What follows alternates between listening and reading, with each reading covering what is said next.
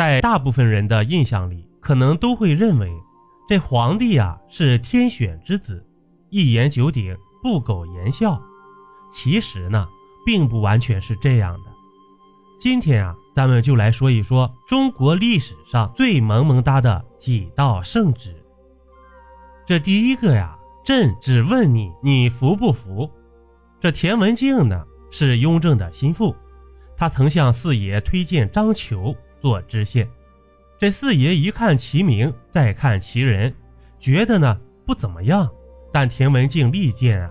爱卿的面子还是给一个吧。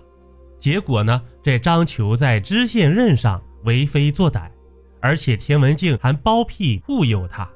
这雍正派人查实后，下了一道旨意：张求之事何如？朕早知其非端人矣。今种种欺隐，俱已败露，扶朕之明鉴否？这张求的事怎么样啊？朕早就知道他不是好人。现在种种劣迹已经败露了，朕只问你，你服不服朕当初的判断呢？这第二个呀，朕就是这样的汉子。雍正坐上皇位不久，这江南等地区因为自然灾害减产，导致粮价大涨。这雍正爷市场经济思维爆棚啊，下旨从山东和河南调粮食到江南抑制价格，但北方只有小麦。大臣问行不行？这雍正爷觉得反正都是可以吃的粮食，肯定行。但结果呢？小麦在江南卖不动啊，根本起不到抑制粮价的作用。雍正不好承认自己的错误，这几位大臣又相互指责，于是呢，就有了这封圣旨。朕就是这样的汉子，就是这样的秉性，就是这样的皇帝。尔等大臣若不负朕。朕再不负尔等也，免之。真是雅俗共赏，率性之至啊！第三个，朕公甚安，你好吗？朕公甚安，不必为朕过虑，你好吗？好生爱惜着，多为朕效几年力。而且啊，把折子里的奴才改成为臣，向后写臣更得体。看到这里的提督江南总兵，是不是心里一股暖流呢？第四个，你还想活着回来不？阿克敦在代理两广总督兼广州将军期间，勒索商船，挪用海关税银。四爷发了一道奏折：若仍疲软欺隐，莫想生还北京也。这意思是说呀，如果你还想欺瞒，不老实交代。莫非是不想活着回到北京了？这是赤裸裸的威胁呀！第五个，朕实在不知怎么疼你。雍正即位后，在承受很大的压力下，力排众议，重用年羹尧担任大将军。年羹尧不负朕望的于一七二四年平定青海叛乱，这四爷瞬间感受到很大的安慰，于是便下旨：西宁兵节奏息。朕实在是不知怎么疼你，才能够上对天地神明，而用心爱我之处，朕皆都体会得到。我二人堪称古往今来君臣愈合之榜样，也足可令后世倾慕留贤矣。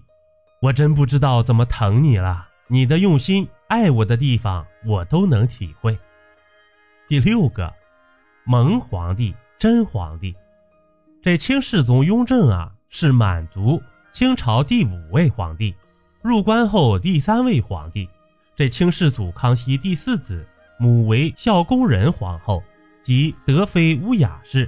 一七二二年到一七三五年在位，年号雍正，庙号清世宗，谥号敬天昌运建中表正文武英明宽仁信义瑞圣大孝至诚献皇帝。葬在清西陵之清泰陵。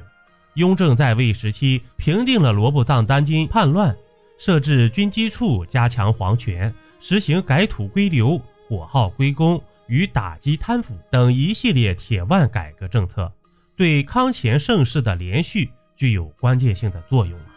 雍正在位十三年，批阅的奏本将近二十万件，批文超过一千万字。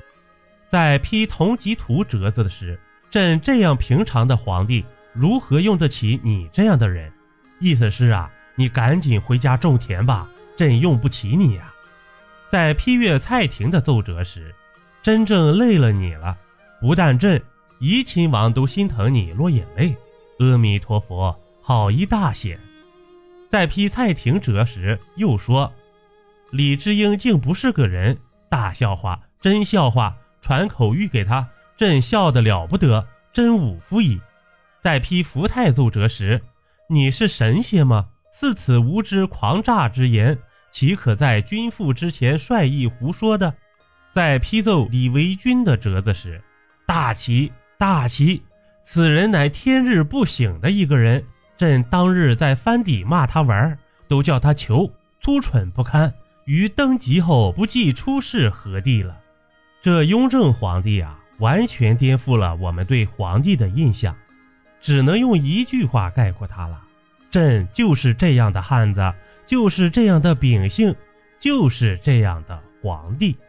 订阅关注不迷路，中国历史趣闻录。感谢收听，下集更精彩，咱们下集不见不散。